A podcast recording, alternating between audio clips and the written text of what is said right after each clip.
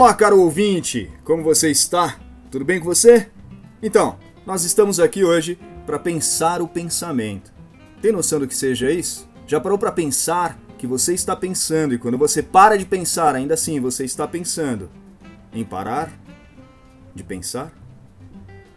Vem com a gente. Bem, gente, eu sou o Vitor. Oi, gente, eu sou a Malu. Oi, gente, eu sou a Brenda.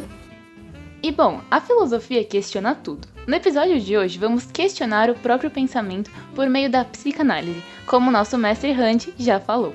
Bem, para começar, Anderson, o que é psicanálise? Psicanálise é uma ramificação do conhecimento. Não dá para precisar exatamente o que é a psicanálise é, num aspecto epistemológico, isso é, de todo o conhecimento possível. O que é a psicanálise está relacionado tanto aos aspectos filosóficos como alguns aspectos da ciência, relacionado principalmente à psicologia.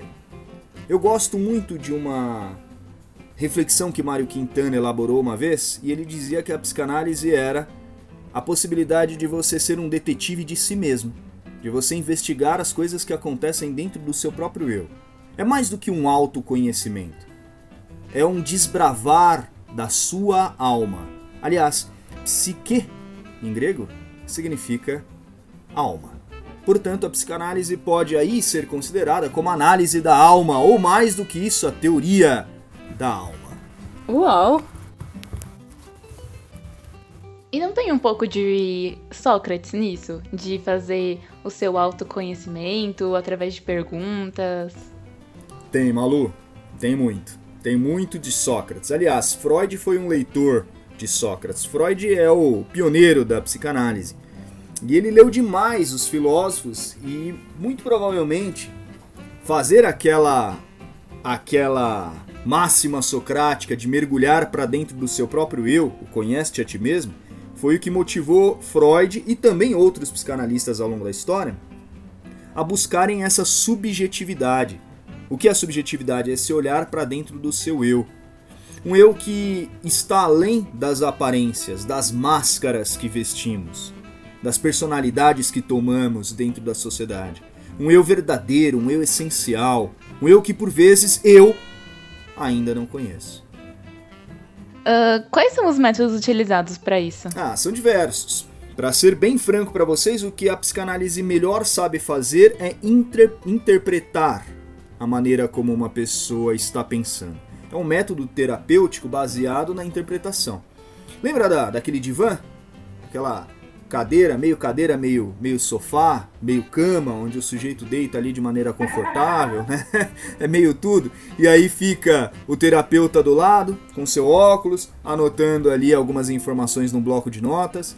O que a psicanálise procura fazer é interpretar os laços soltos do discurso, da fala que muitas vezes uma pessoa tem.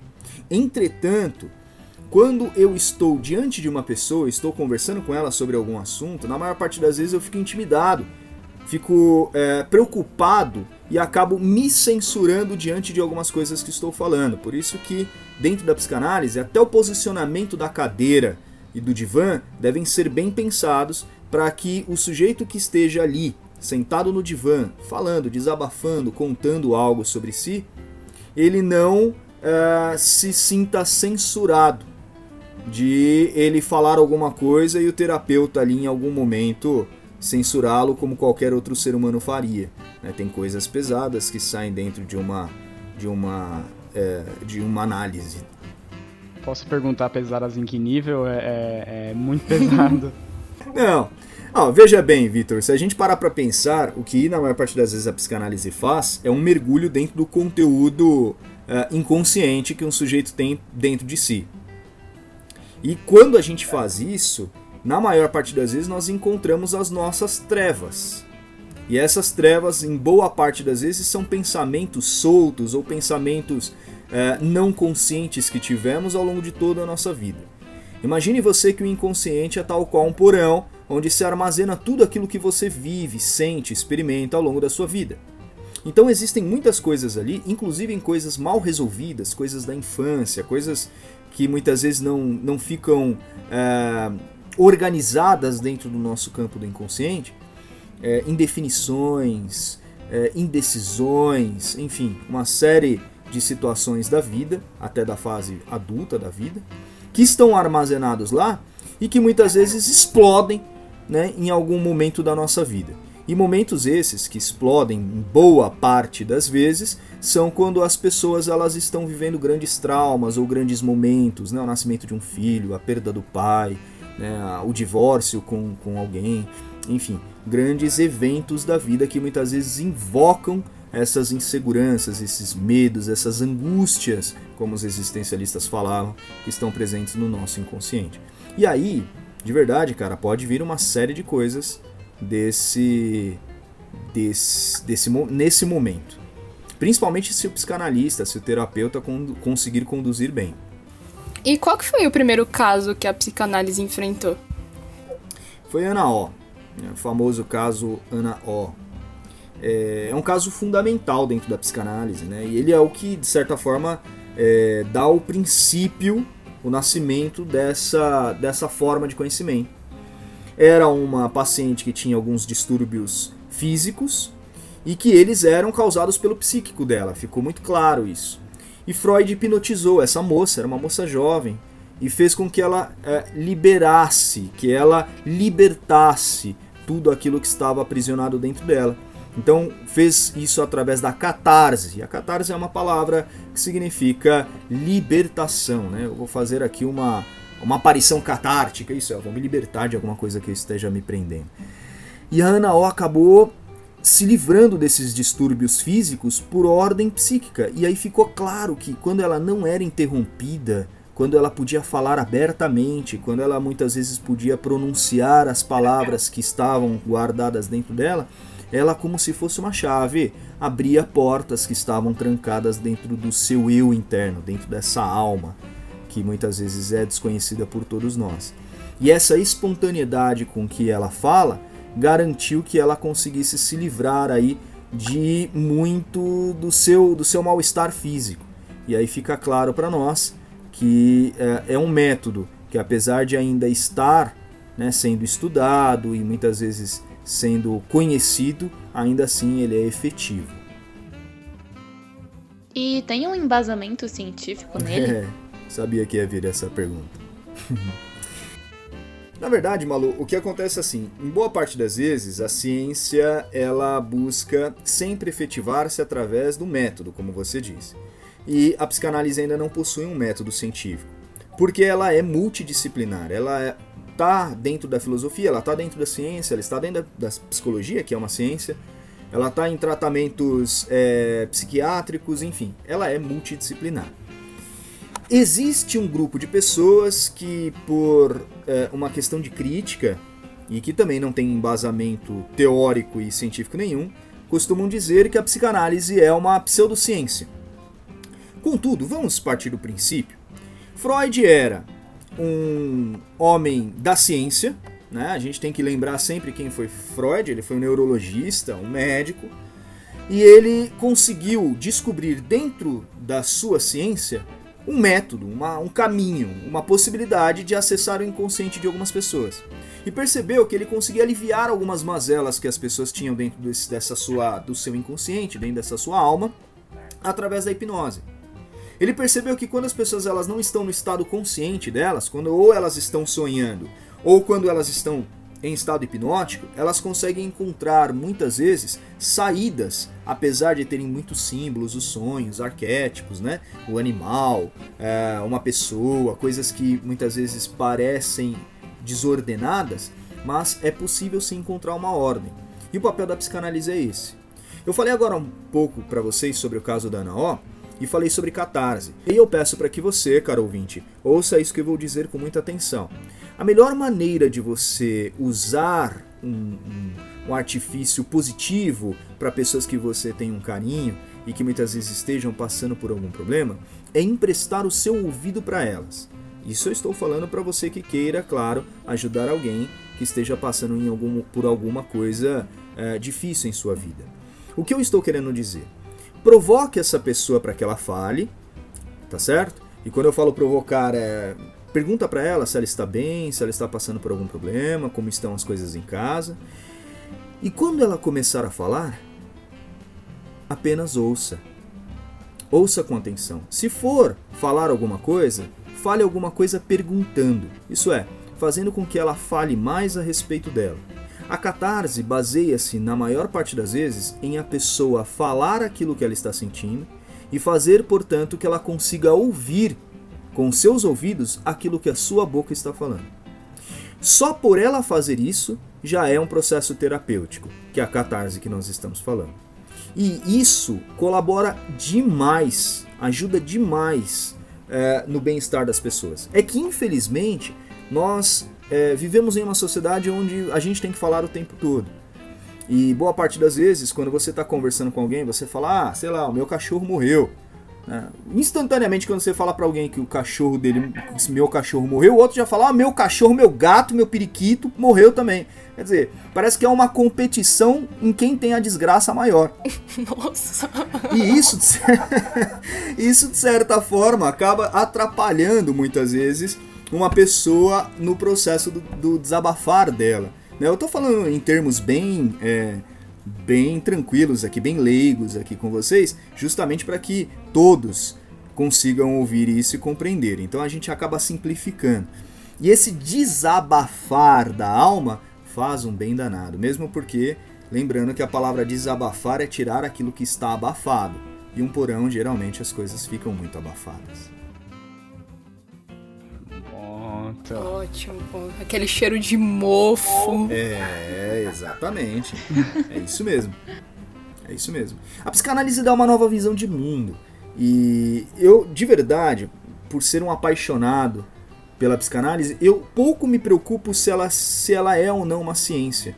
Essa nova visão de mundo que Freud consegue trazer para nós, é assim, é incrível, né? Porque ele fez tudo isso para investigar ele próprio, a vida dele mesmo. Foi depois da morte do pai dele que ele decidiu é, mergulhar para dentro do seu eu e percebeu que ele podia usar isso no seu trabalho. E depois o primeiro caso, é com a Ana O, e dá uma noção para nós da importância da subjetividade. Antigamente, você via o um mundo só no coletivo. Você enxergava que tudo era no coletivo. Tudo deve ser, o coletivo deve ser valorizado. O individual não tem importância frente ao coletivo. E esse período, né, do século final do século XIX, início do século XX, são os homens pensando que o indivíduo tem sim, ele tem sim uma importância, mesmo porque o coletivo faz parte da, da condição individual. E isso é fundamental, porque é, indivíduos doentes geram uma sociedade doente. Vitor, você quer perguntar? É, então, Vitor. Não, não, eu tô só, tô só absorvendo conhecimento hoje. hoje você hoje você tá fazendo quase aquilo que um terapeuta faria. Escutando, exatamente. A gente tem que escutar mais do que falar. Eu tô... Você tá ouvindo, é, você tá emprestando o ouvido. Isso é excelente, isso é excelente. A gente tem que saber a hora certa de falar e a hora certa de calar. Falar é uma ousadia, calar também. É verdade. Ótimo ponto. E presta atenção numa coisa que eu vou falar para vocês. O caso da Ana O, e aí eu vou, eu vou passeando pelas coisas que vocês vão me perguntando, tá bom? O caso da Ana O, é, claramente era uma histeria, ela sofria de histeria.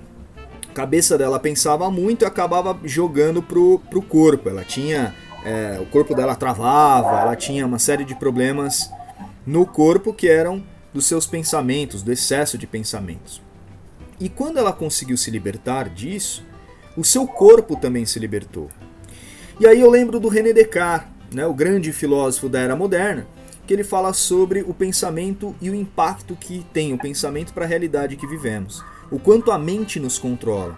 E o quanto muitas das vezes nós não sabemos lidar com a nossa mente, ou a gente nem para para pensar o nosso pensamento.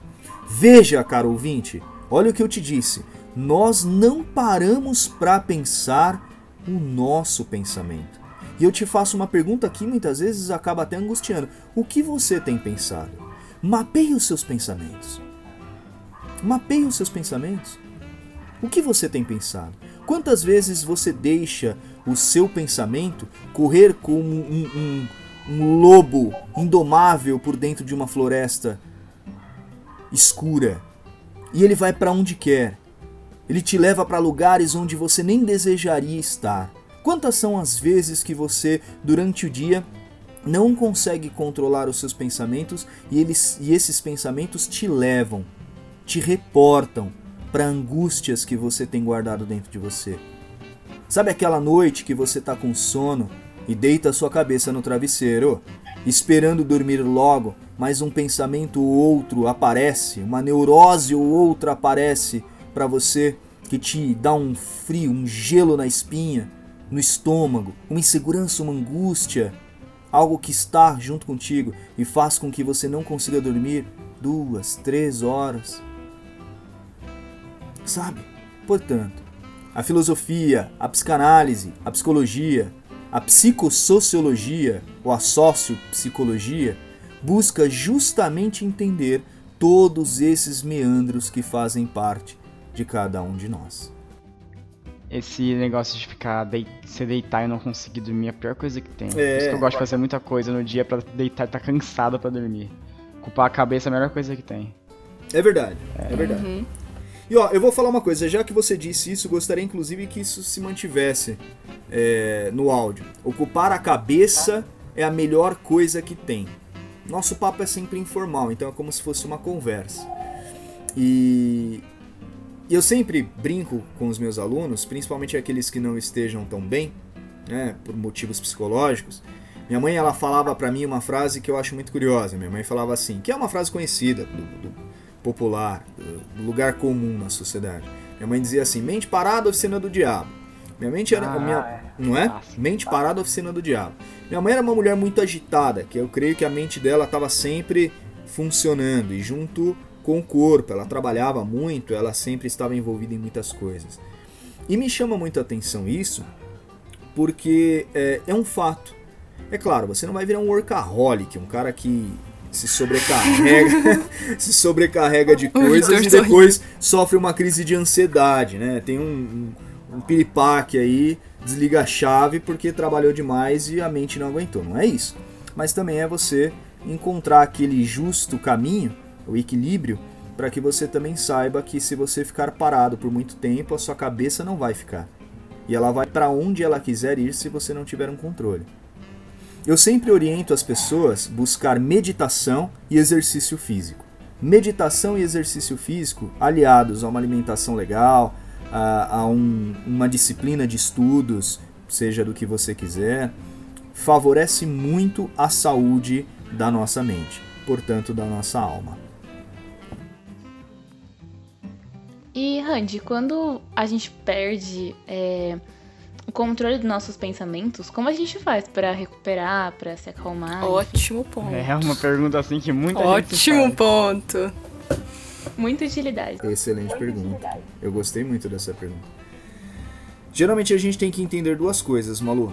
É, em que momento você perdeu o controle dos seus pensamentos? Alguma coisa aconteceu? Teve, teve uma causa para isso? É, é, eu sempre procuro entender a causa e a finalidade das coisas. Qual é a causa disso. É um trauma pelo qual você sofreu. Eu sempre procuro que fazer com que as pessoas imaginem assim. É, imagina como funciona o limiar do seu pensamento. Imagina como uma linha. Pense você que quando você sofre um trauma, essa linha já não consegue mais ser reta. Ela sofrerá algum tipo de, de movimentação. Ela vai ora para cima, ora para baixo, Imagina só você que, você que, que as pessoas, no geral, elas todas possuem algum trauma, alguma tristeza, alguma insegurança. Todo mundo de perto é louco. Parece louco dizer isso, mas é verdade. Só você sabe os pensamentos é, angustiantes que você tem. Só você sabe para onde vai a sua mente. Mas ninguém que está aí, aqui fora sabe o que se passa aí dentro. Então, boa parte das vezes, alguns dos nossos pensamentos ou a falta de controle deles depende muito da causa que fez com que eles surgissem. Então, um sujeito que não se relaciona bem dentro do ambiente doméstico dele, com, com a esposa, com os filhos, geralmente você tem essa causa lá na infância dele, lá com a família, ou o princípio de tudo isso, onde foi que tudo isso começou, ou a ausência disso, ou excesso disso. Na maior parte das vezes, você precisa encontrar a causa. Mas, respondendo de maneira muito efetiva, a melhor forma de você encontrar uma solução quando você perde o controle dos seus pensamentos é você parar. Entender isoladamente no seu eu o caos que você está vivendo. Um retiro para dentro de você. Se for possível e se for necessário, inclusive abandonar o mundo social por um tempo. Fazer um resgate de quem você é. Na maior parte das vezes, tudo implica em uma busca do meu próprio eu. Isso pode ser realizado através de uma viagem, através de um retiro, como eu disse, através de um, sei lá, umas duas semanas que você queira ficar mais isolado, que você queira se preencher mais do seu eu, que você queira encontrar quem é você. E geralmente, Malu, as pessoas quando elas se encontram, elas se apaixonam por si mesmas. Geralmente quando as pessoas se encontram, elas passam a se amar. E nesse amor incrível que elas passam a ter por si próprias, elas conseguem encontrar algumas respostas para a vida. Isso não quer dizer que você não terá problemas, que você não vai enfrentar uma barra depois, que, enfim, que as coisas vão ficar mais fáceis. Não é isso que eu estou dizendo. Mas digo eu que quando você encontra o seu eu, você tem um desejo de viver que é ardente.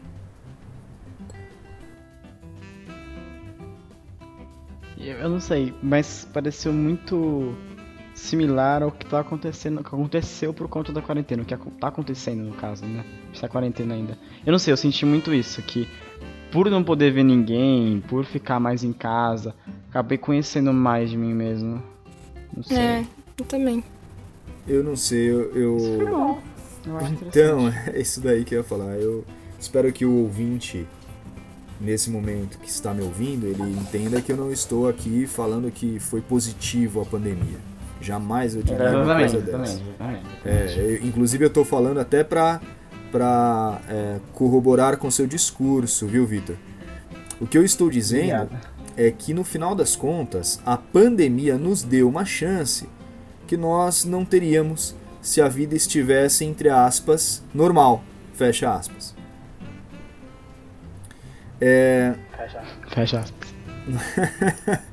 nós tivemos a possibilidade inédita na história, né, na história recente, nas, na história das nossas gerações, de conseguir mergulhar para dentro do nosso eu e veja, a gente vive num mundo onde todo mundo fala o tempo todo, a televisão está falando 24 horas, o rádio está falando 24 horas. No tempo dos nossos pais não era assim. A programação acabava. Você hoje tem acesso a todo o conhecimento de tudo que você queira saber. Nunca se deu tanta importância para a palavra como no tempo atual. E hoje o que nós mais desejamos é o silêncio. que é um mergulho para dentro desse nosso eu. Nossa, de fato isso. O inconsciente, ele é a chave para nossa alma. E o inconsciente, para eu entendê-lo, eu preciso estar atento ao meu próprio eu. É por isso que eu insisto na meditação como uma forma de você encontrar isso. E veja, meu caro ouvinte, quando eu estou falando de meditação, não estou falando que você tem que se transformar num yogi, no cume do Himalaia, meditando o nirvana. né? Não é nada disso. Eu estou dizendo que você pode ali, lavando os copos para sua mãe, ok? lavando a sua roupa, estar ali concentrado no que você está fazendo. Estar com plena atenção em você mesmo. Pensar a sua vida ali o seu pensar sobre si próprio vai garantir respostas que você não vai encontrar em livros ou no Google. Fato. Justíssimo.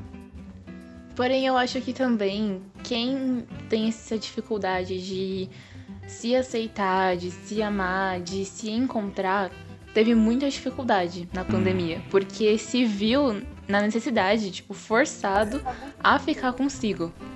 É verdade. É verdade isso que você falou, Malu. Inclusive, eu vou citar aí grandes filósofos da história, que fala uma frase que eu acho incrível. Bom ponto. Essa é a frase. Você acabou retratando uma coisa que me chama atenção. Eu acredito que para pessoas mais introspectivas, a psicanálise funciona muito bem. Porque ela, através da terapia, ela busca resgatar aquela palavra que a pessoa tem censurada, que ela tem muitas vezes impedida dentro do eu dela. A psicanálise, ela nasce como a cura da palavra, ou melhor, pela palavra. Então, é necessário que o paciente fale que ele fale dessas angústias, dessas aflições, dos traumas, das inseguranças, para que ele consiga libertar então isso de sua vida. E é o que eu disse para vocês, é curioso, porque quando, às vezes não estou nem falando de uma psicanálise, tá, numa sessão, não estou dizendo isso. É claro que eu não estou comparando as coisas, tá? Mas quantas são as vezes que você vai naquela mesa de pastelaria, naquele balcão de padaria, naquela, naquela mesinha da escola do boteco, e conversando ali com seu brother, conversando com a sua amiga, com a sua best friend forever, você acaba ali muitas vezes contando algo que está te angustiando muito e essa pessoa te ouvindo, ela te ajuda muito. Acontece uma coisa muito curiosa quando as pessoas elas são boas ouvintes, que é o seguinte: quando você é um bom ouvinte, as pessoas gostam de você naturalmente. Porque o ser humano ele é egoísta e egocêntrico por sua essência em boa parte das vezes ele gosta de ter toda a atenção voltada para o seu próprio eu. Né, gente, olha meu umbigo aqui, então, o Sol nasceu nele. Você é o centro do sistema solar, tá certo? O centro do sistema solar és tu. E quando você dá atenção para as pessoas, em via de regra, claro, é, essas pessoas elas acabam gostando muito de você. Você não abriu a boca, e aí essa pessoa se despede de você e vai falar para uma terceira: "Ai, nossa, gostei tanto do Vitor. Que cara gente boa". Meu, que cara, gente. O Vitor não abriu a boca, o Vitor só ouviu todas as histórias que ela estava contando e de vez em quando acenava com a cabeça e falava: Hum, que interessante. Bom ponto. Bom ponto. Bom ponto. Entendeu? E na maior parte das vezes, o que um psicanalista, um terapeuta faz é justamente isso. É justamente isso é dar as condições, quase que na maiêutica socrática, como a Malu brilhantemente lembrou, de fazer com que o sujeito solte o eu dele. E é engraçado como quando ele está falando de si, ele se acha incrível, ele se vê, ele se vê bem, ele se vê mal, ele se enxerga. É como se tivesse um outro eu dentro de ti, um eu quieto, um eu calado, que estivesse falando para o seu eu consciente conseguir ouvir. No final das contas é isso mesmo. Quantas vezes que você. Nossa, eu não sei, eu faço muito isso, de ficar conversando comigo mesmo no banho, ou, ou me trocando, ou qualquer coisa Quem assim. nunca? Nossa, bato mó papo. Saio, sa, saio da conversa assim, renovado. É um absurdo, é um absurdo. Vitor. Uma loucura. Vitor. Se isso é ser Você esquizofrênico, é louco, todos somos. Porque eu levo Amém. um leve comigo, cara. Você não tem ideia do papo que eu tenho comigo. E é um papo cabeça. Eu às vezes olho pro meu próprio eu falo, cacete, mas que incrível acho. isso, rapaz, que você disse. Genial! Aí o outro eu falar, é, então, pois bem. Na verdade, cara, é, a gente tem muito essa coisa de falar. E é bom também que a gente fale, né? Grandes discursos são geralmente é, iniciados e terminados debaixo da ducha, né? Os melhores discursos. Os melhores discursos estão ali dentro do box. Sim. Dentro do banheiro. É, é porque ali, olha que coisa curiosa, é o espaço privado. Ali aparentemente ninguém vai te censurar. Porque lembra quando você faz isso? Geralmente você faz isso quando não tem ninguém em casa. o teu receio é justamente ser ouvido é justamente ser ouvido. Né? Aí as pessoas falarem assim, mas cacete, o Vitor pensa assim? Sendo julgado pela minha família inteira, exonerado de casa, deserdado. Você sai, você sai do banho, você sai do banho enrolado na toalha, a família inteira tá de cara virada pra você. Aí você fala, gente, mas o que que foi? Não fala comigo, Vitor, por favor. Seu seu pederasta, seu profano. Seu pico! Anderson! é isso, é isso. É claro que nós temos um receio muito grande de revelar o nosso eu para as pessoas. E, e, acho que não tá de todo errado. Geralmente a gente acaba revelando mais o nosso eu para quem a gente acabou de conhecer para pessoas que nós já conhecemos há muito tempo, por receio, por medo, por censura de Sim. que essas pessoas virem a cara para nós. Pô, o que, que minha mãe vai pensar de mim? O que, que meu pai vai pensar de mim? O que, que meus irmãos pensarão de mim? O que, que meus amigos, meu namorado, minha namorada vão pensar ao meu respeito? O que, que meus filhos pensam de mim? Se eu me revelar desse jeito. E no fundo, e no final das contas, meninos e meninas, nós temos um oceano de pensamentos. E é o que eu sempre digo: ora pensamentos positivos, ora pensamentos negativos, ora pensamentos que me levam para frente, ora pensamentos que me freiam, que me enterram, pensamentos que me fazem voar, pensamentos que me entristecem, enfim. A nossa mente o tempo inteiro está produzindo esses pensamentos. Ao longo de um dia, as sinapses que os nossos neurônios eles são capazes de produzir faz com que nós tenhamos uma quantidade muito grande. E eu não vou agora precisar quanto, e acho que nem é necessário para esse, esse nosso papo, quantos pensamentos em média uma pessoa tem ao longo do dia, mas são muitos e sobre coisas das mais diversas. O nível do consciente geralmente é assim, são coisas práticas do dia a dia. Eu sempre em sala de aula, quando eu dou aula de psicanálise, eu peço para que as pessoas imaginem que o nosso consciente é uma sala toda clean, né? luzinha branca na parede, onde ali nós anotamos os nossos compromissos, os nomes de pessoas marcantes para nós, né? Tem ali uh, um sofá. Isso, um sofazinho branco, um, um, computador branco também, todo clean, é uma sala limpa, uma sala minimalista, tem ali algumas coisas que você usa do seu dia a dia, algumas pastas, algumas palavras que você lembra, que você se recorda, coisas que têm significado e importância para você no dia a dia, e você vai lembrar agora. Só que ali no fundo daquela sala, num canto dela, existe uma porta pequena que dá para um porão. E é aí que começa a brincadeira, a grande aventura da psicanálise. Porque quando você abre aquela porta aqui pro lado da sala clean, do inconsciente, por exemplo, ela é toda bonitinha, toda branca, bem pintada, harmonizada, pro lado de dentro é uma porta escura. Num local que você vai descendo escadas cada vez mais profundas, claustrofóbico. Local abafado que não tem saída e é ali que está o nosso inconsciente. E que muitas das vezes nós trabalhando, vivendo no nosso consciente, é necessário a gente entrar naquela portinha ali no canto. Para que a gente vá lá dentro buscar uma memória, para que a gente vá lá dentro buscar um pensamento solto, um símbolo que muitas vezes esteja uh, dentro do nosso eu e que esteja nos afetando. Então, de alguma forma, nós precisamos fazer isso é, justamente para a nossa saúde da alma. E quando eu falo saúde da alma, algum psicólogo, se ele estiver aí me ouvindo, ele sabe que eu estou falando da mente, da psique. E é interessante nós observarmos que uma pessoa, quando ela não está é, apta a fazer isso, geralmente isso faz ela. O que, é que eu estou querendo dizer com isso? No sonho manifesta-se essa situação, essa angústia, manifesta-se esse, esse desejo, enfim. O que acaba sendo o sonho, via de regra? O caminho do inconsciente.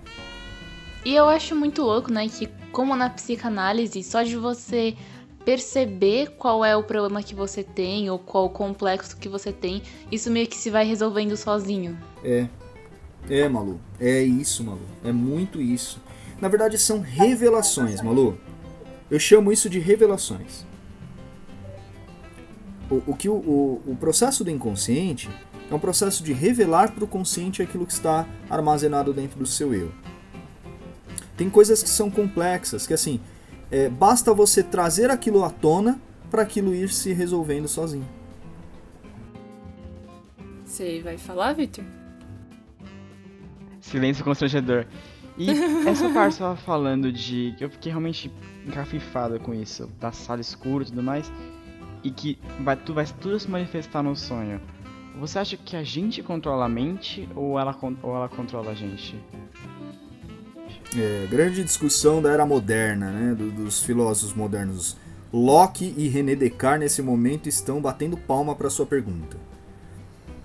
É, Obrigado bem, né? É, muito provavelmente, muito provavelmente René Descartes está falando, é isso aí, Vitor, é a mente que controla o corpo. E Locke está falando, é o cacete, René Descartes. Não vai na dele não, Vitor. Quem controla, quem controla a mente é o corpo.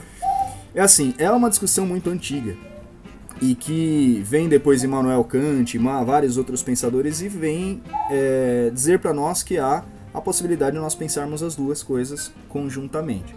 Dentro da psicologia se diz que o sujeito é biopsicossocial. Isso é, nós somos condicionados e determinados. A natureza nos determina, mas a sociedade nos condiciona. E você é fruto do meio. Você é fruto de uma sociedade, você é fruto de um grupo de pessoas que, com seus pensamentos e as suas ações, portanto, a sua mente e as suas ações do corpo, do exemplo, elas acabam te ensinando muita coisa. E você, como um sujeito consciente e racional, absorve todas essas, essas, essas coisas, não num processo é, de adestramento, mas num processo de aprendizagem. Isso é, você aprende a viver na maneira como as pessoas te condicionam a viver. Isso faz com que a gente pare para pensar que na maior parte das vezes nós não somos aquilo que queremos. Né? A gente não cria o nosso eu. A gente é criado pelas outras pessoas. Talvez aí more um grande momento da sua vida de aprender a criar o seu eu. Até hoje, talvez você tenha sido criado pelos outros. Quando você vai começar a criar você? E é, na psicanálise, Freud, Lacan, Jung, eles vão dizer os dois andam de mãos dadas, mas a mente tem um papel muito, mas muito forte sobre o corpo. E quando eu estou dizendo isso, eu estou querendo dizer que na, uh, na vida de uma pessoa, boa parte das vezes aquilo que ela está vivendo a nível corporal, o famoso psicossomático, uma doença psicossomática, por exemplo, é mediante aquilo que ela tem pensado. E aí eu quero até trazer um pouquinho aí, alguns ouvintes podem falar, ah, o professor Henderson está falando de física quântica, né? É, pensa o que você quiser, mas pode ser isso sim. pode ser isso sim.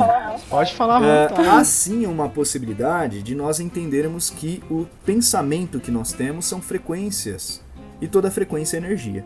E toda energia ela possui é, uma possibilidade de se expandir. Toda energia se expande. Assim sendo, boa parte das vezes aquilo que você pensa manifesta-se de um jeito ou de outro. E aqui eu não estou fazendo uma apologia a, aqueles esoterismos loucos que muitas vezes as pessoas falam, né? Que nem aquele. Como que era o nome daquele filme, daquele livro? O Código da Vinci. Não, Código da Vinci não. Desculpa, ouvinte, Código da Vinci é, é, é bom pra caramba. Leiam. É... O segredo, eu confundi, eu confundi o código da Vinci com o segredo. O segredo de que você tem que pensar em ficar rico, pense em ficar rico, que amanhã você vai encontrar uma maleta com dois reais no ponto de ônibus. Meninos e meninas, senhoras e senhores, quem estiver aí do outro lado, entenda, é, tem um fundo de verdade sim, do quanto a mente pode projetar o real, mas não é nesse sentido e não é assim sempre. Não é assim sempre. É claro que nossa, ah. nosso pensamento gera uma frequência, mas você não opera milagres simplesmente por você pensar em alguma coisa. Mas a gente sabe que uma pessoa que muitas vezes não está bem a nível mental, a nível psicológico, ela afeta diretamente Quantas doenças o seu corpo. por aí? Exatamente. A ponto de algumas doenças aparecerem justamente pelo nível de pensamento dela. Especialmente pela frequência gástrica, dos seus tá pensamentos. Tá ligado?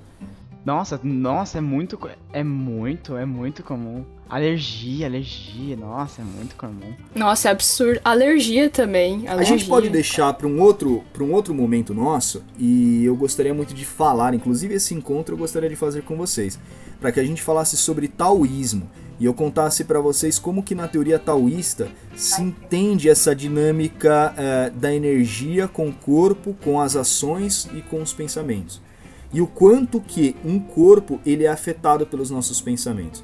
Existe um mapa anatômico dentro da, do taoísmo que direciona cada membro do corpo, cada órgão do corpo a um pensamento.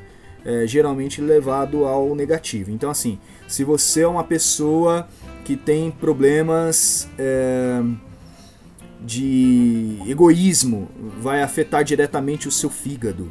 É mais ou menos isso. Se você tem é, problemas relacionados à carência afetiva, você geralmente vai ter problemas gástricos e assim por diante. E não. E aí você pode me falar, Nossa, mas professor, isso não é ciência. E eu vou falar, nem tudo que existe no mundo é ciência. Nós temos a liberdade de é, investigarmos aquilo que nos convém, né? já diria Paulo de Tarso, e ficar com essas coisas, as coisas que no final das contas nos fazem bem. E a ciência também, ela não compreende todo o universo de todas as coisas, ela busca isso. Isso não quer dizer que ela alcançou. Por isso a psicanálise, ela tem livre acesso de desbravar a alma humana. Independente da ciência. e Anderson, a gente comentou né, sobre ou a mente controla o corpo, ou o corpo controla a mente. E tem um conceito, né, da psicanálise que é o id, ego e superego. Ele tá relacionado com isso, não tá? Tá, tá relacionado com isso pra caramba. Na verdade, a questão do id, do ego e superego, seria até interessante eu depois falar um pouquinho sobre o complexo de Édipo, ou a gente pode até marcar um, um outro encontro onde a gente fale do Freud e das teorias de Freud, e aí eu fale sobre o complexo de Édipo, que tenho certeza que o, o ouvinte aí do outro lado vai ficar maluco caso ele não saiba do que se trata. Mas o id, o ego e o superego é, trata-se de, é, de três situações que existem dentro do nosso eu, que na maior parte das vezes elas não se conciliam. O id é a nossa parte instintiva, animal. O ego é a nossa personalidade, o superego é a moral que nós adotamos dentro da sociedade. Entre o id e o superego está a nós. Então eu gostaria que você imaginasse aquele maniqueísmo antigo de desenho animado, caro ouvinte, onde tem o id do seu lado esquerdo, que é um diabinho, e tem o superego do seu lado direito, que é um anjo e você no meio do caminho.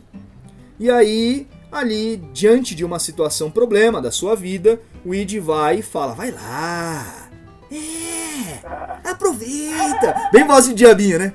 Aproveita, rapaz. Sabe quando você vai ver isso de novo? Coloca fogo no parquinho, tá ligado? Jamais. Põe fogo no parquinho. Vai lá. Fogo, olha ali a gasolina ali. Olha o isqueiro aqui. É isso, esse é o diabo. Enquanto o anjo do outro lado tá falando: Jamais faça isso.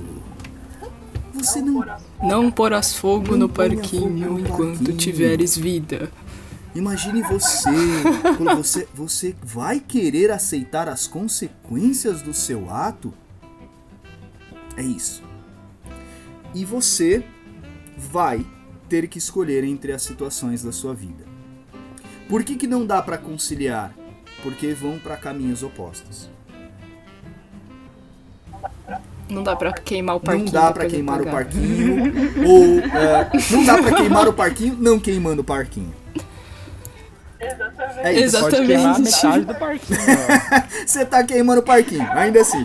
Bom ponto. Ainda assim você tá ótimo queimando o parquinho. Ponto, Nem que seja metade ponto. dele, você está queimando. Ô, oh, o Vitor transcendeu o bagulho. Não dá pra queimar o parquinho e não queimar o parquinho, independente da quantidade, né? Se você vai queimar 50, 25%, 75%. O ID, o ID nasce com a gente. Ó, ó, ó. É que nem chutar o balde. Você tira a água do balde, chuta o balde Bom e bota ponto. a água de volta. Só não pode quebrar o balde, né? Não, mas olha o que vocês estão querendo. Vocês estão querendo encontrar um meio do caminho pra queimar o parquinho. Meninas, meninas, é, senhoras uai. e senhores, meus a caros ouvintes. A gente já tá no meio mesmo. O id, ele nasce conosco, ele é inato. Ele é do nosso instinto. E o id, ele é amoral. Isso é, ele não é nem imoral, nem moral. Ele é amoral. Ele não possui moral nenhuma.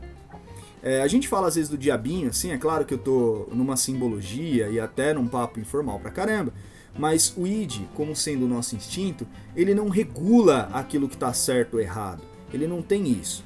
É por isso que Freud vai nos dizer que boa parte das coisas que estão no nosso inconsciente fazem parte do id, dessa nossa parte instintiva. É você, por exemplo, desejar quem você não pode desejar. É você querer concretizar alguma coisa que você não pode concretizar. É uma vontade louca de pegar um machado e fazer justiça com as próprias mãos em muitos casos que você não pode fazer. Mas isso é porque o seu id, boa parte das vezes, ele se encontra numa condição que não está moralizada. É, um, é o lado animal nosso, perfeito? Ele está no ponto do, no campo do inconsciente e ele é, ouve bem o que eu vou falar, o princípio do prazer. O prazer para Freud, o sexo para Freud, ele é animalesco. Ele é a nossa condição instintiva, a nossa condição animal, é a besta posta ali. Ali não é o homem, não é o ser humano.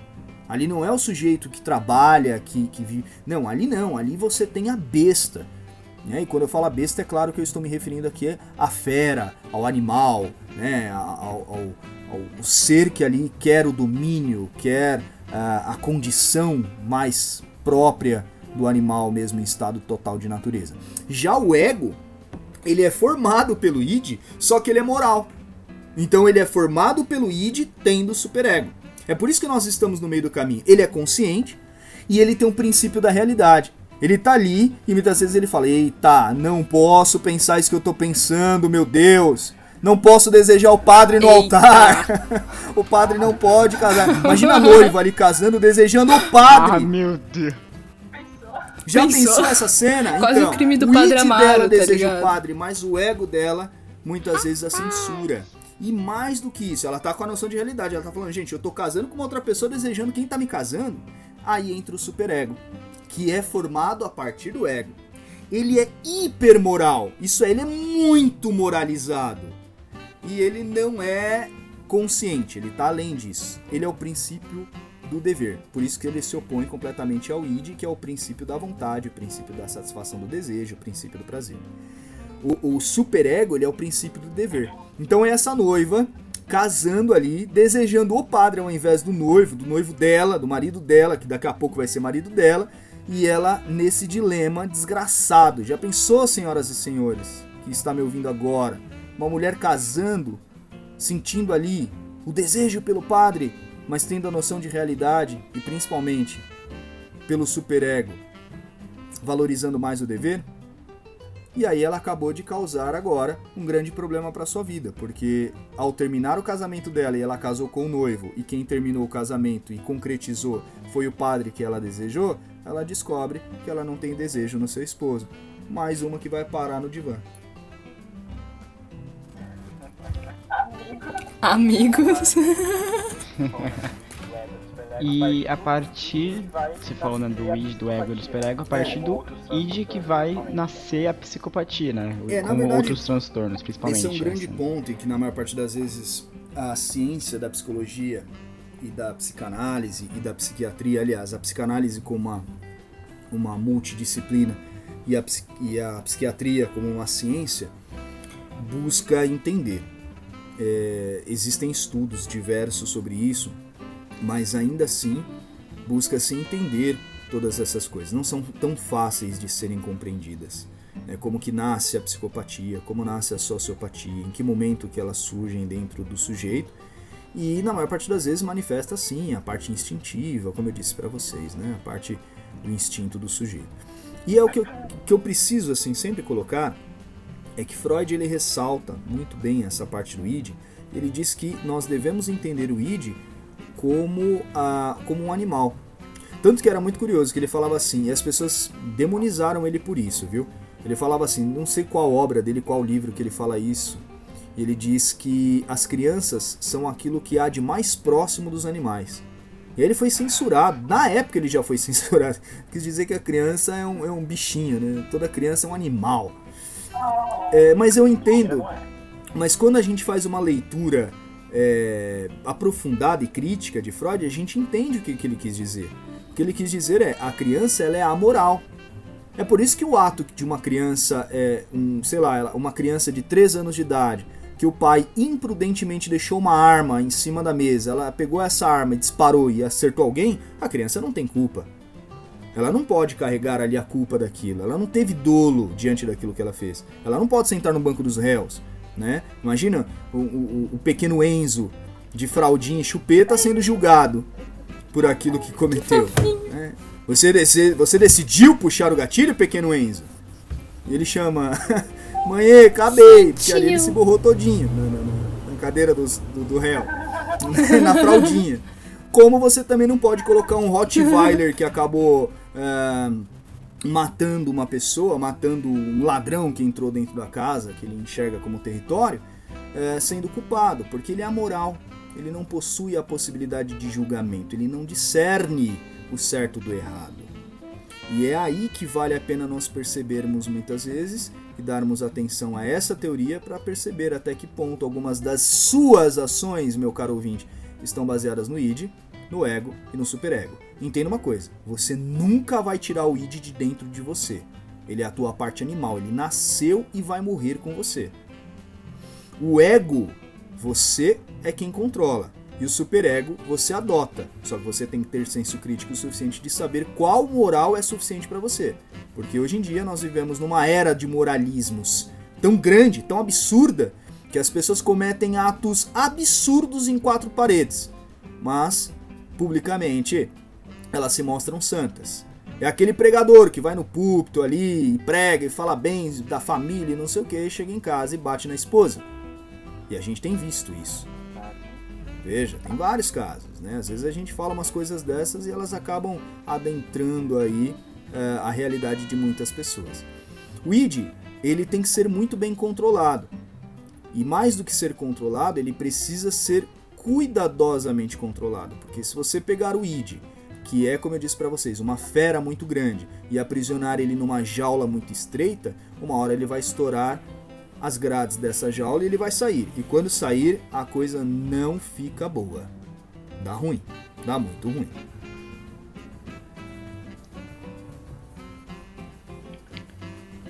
Silêncio constrangedor. Ô, gente, rapidinho. As pessoas. Não, o engraçado são que vocês estão pensando sobre vocês. Tipo, fera presa. Será que eu tô prendendo minha fera? Será que eu sempre fui a fera?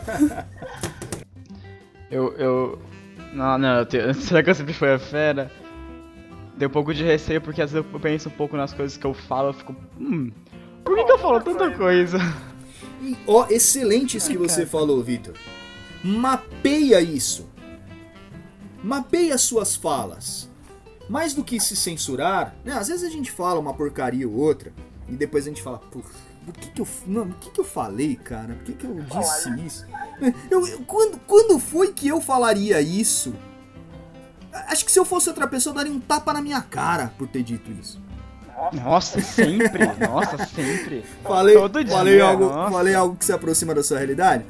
Então faz assim. Não, só que assim, não é uma coisa. Não é uma coisa que é na maldade, é uma coisa que é na brincadeira, tá É, ligado? gracejo. Só que às vezes eu falo. Não, é, é, não é na maldade, tanto faz parte um pouco de mim. Eu falo umas coisas desse que brincando, que às vezes são absurdas, mas é tipo tem um contexto geral. Só que aí eu falo, poxa, Terra é plana, Vitor. pega a ideia, sei lá, eu sou um doido. Eu sou um doido, eu sou um doido. Queridos ouvintes, vocês estão agora na mente do Vitor. Vocês nem perceberam, mas a gente tá quase entrando numa sessão psicanalítica no meio do nosso podcast. Olha que coisa incrível. Pois bem, Vitor, o que eu te recomendo Claro que eu não vou fazer essa sessão aqui, porque não vamos nos expor tanto assim. E aí eu, eu achei por bem. eu achei por bem te interromper. Geralmente não é isso que se faz. Se estivéssemos só nós dois, eu ia deixar você falar tudo que você tem para libertar da sua alma. Mas estando aqui, eu te digo: mapeie os seus pensamentos. Primeira coisa, você está agindo de maneira espontânea. Aquilo que você está dizendo é exatamente o que você quer dizer. Não mete o louco, não. É, exatamente. Não mete o louco, não. Não vem com a ideia de que, ai, eu disse isso, mas eu não queria dizer. Não meta o louco. Todo ato falho, todo ato falho é a revelação Uhul. do teu inconsciente. não vem com ideia, ai, que foi sem querer o que eu falei. Pô, eu fiz a brincadeira, mas depois eu me arrependi. Você pode até se arrepender depois que você se moraliza. Mas quando ela vem assim, ó, quase que num tobogã é, descendo com, com óleo diesel, no incêndio, acendendo o tobogã com óleo diesel no caminho. Botando fogo Botando no parquinho, fogo no parquinho, literalmente. Até chegar na piscina lá embaixo, meu caro, você já se queimou bastante. Então, o que é importante você entender desse princípio? É, você não precisa se moralizar o tempo inteiro, ficar se censurando o tempo todo. Você pode ser uma pessoa extremamente espontânea e falar as coisas que você achar que devem ser ditas. Entretanto, vale muito a pena aquela máxima estoica de sempre pensar aquilo que vai fazer ou falar. Porque o pensamento ele é um filtro. E na maior parte das vezes você fala, eu gostaria, aí vem a moral kantiana, né? Eu gostaria de ouvir aquilo que eu vou dizer. Hum.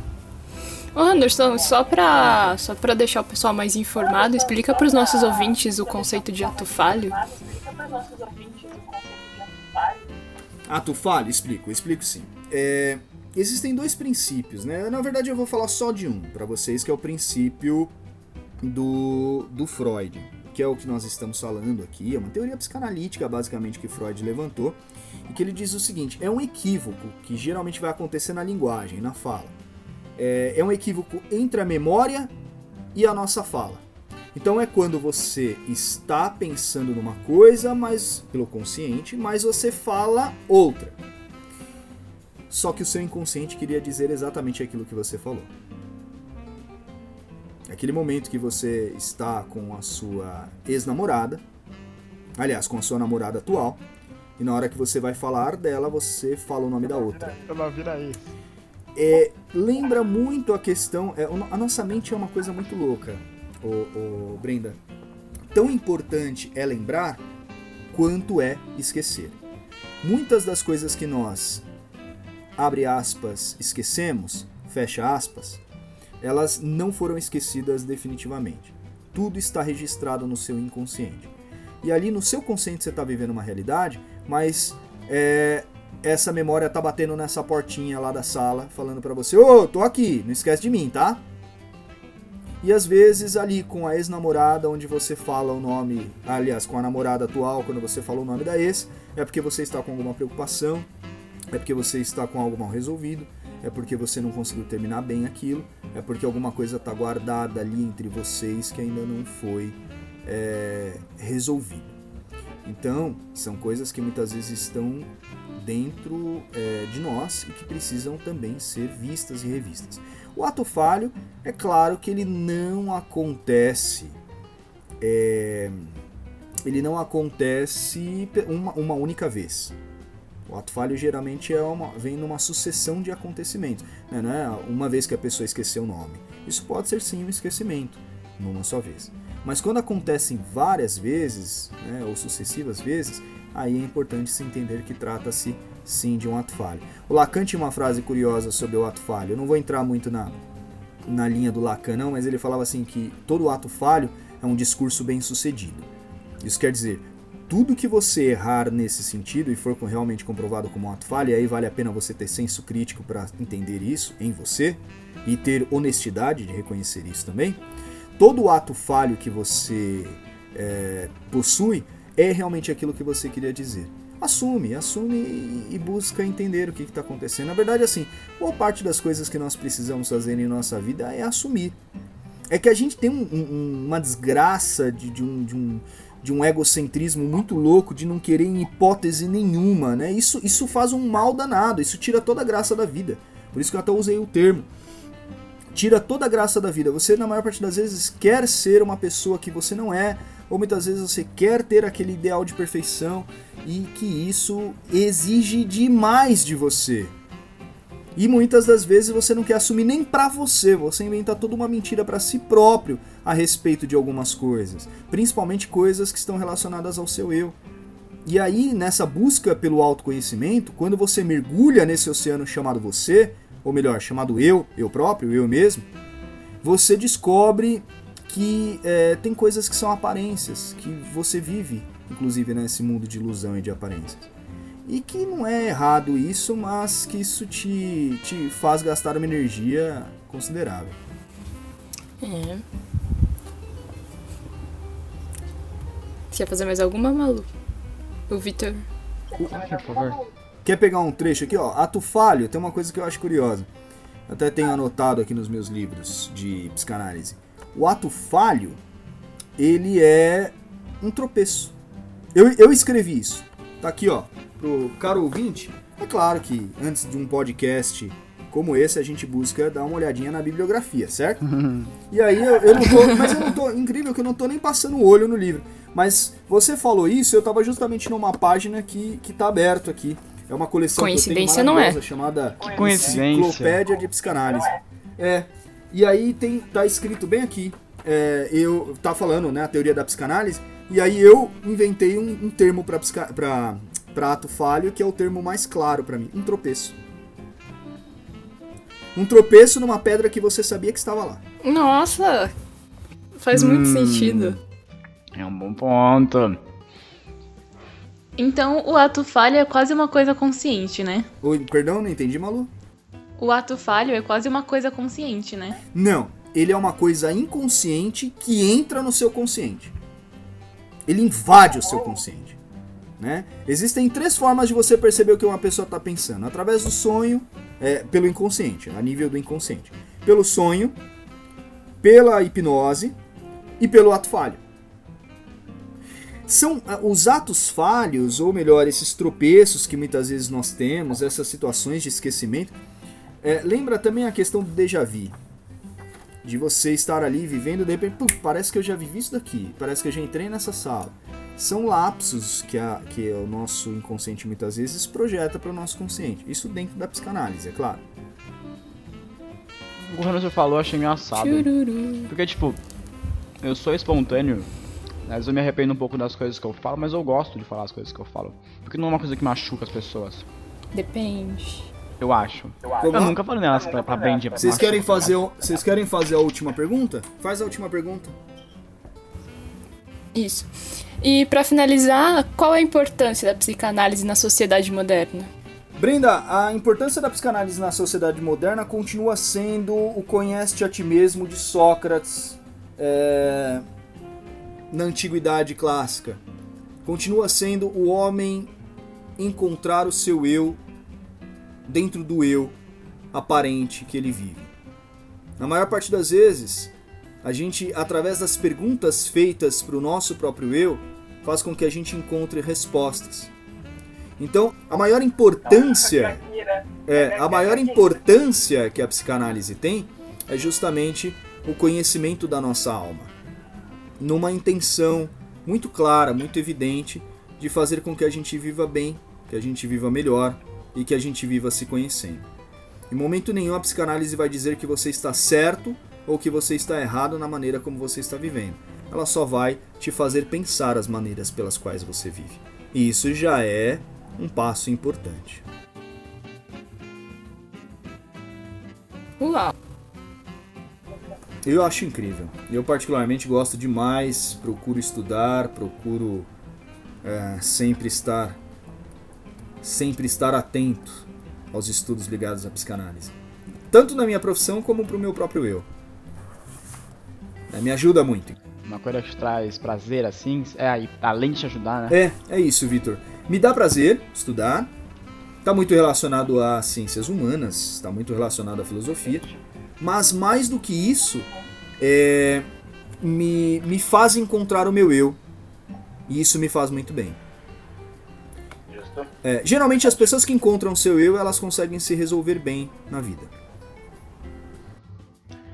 Bem, agora eu acho que, como, como os ouvintes também provavelmente vão concordar comigo, vou procurar aqui agora uma clínica de psicó- psicólogos, um psicanalista, é, alugar um Djavan também. Se alguém tiver uma É sugestão. Djavan, é Djavan. Se alguém tiver uma, solu- uma solução aí, pode comentar e fica à vontade. Eu É, tenho amigos na área também, se a gente puder fazer um merchan depois. só, só mandar o contato aí, ó, a gente faz uma postagem no Instagram com eles, aí, ó. Coloca né, o os número, contatos, telefone, que mais? e-mail, clínica. Queridos ouvintes, é claro que se você estiver passando por algum problema grave, vale muito a pena você procurar ajuda.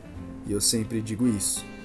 Mas para os problemas cotidianos, diários que nós temos, vale a pena você fazer o que eu disse: o exercício da mente, que é a meditação e o exercício do corpo, que pode ser uma academia, uma arte marcial, um futebol com os amigos na quarta-feira, Coisas que fazem com que você não fique pensando todas as neuras que passam na mente de todo ser humano. E para encerrar o podcast de hoje, todo mundo é louco.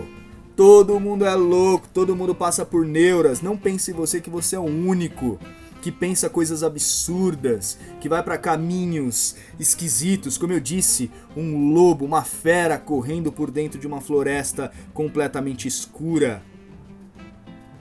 Não pense você que você é o único. Todos nós estamos nessa mesma situação. Então vamos se ajudar.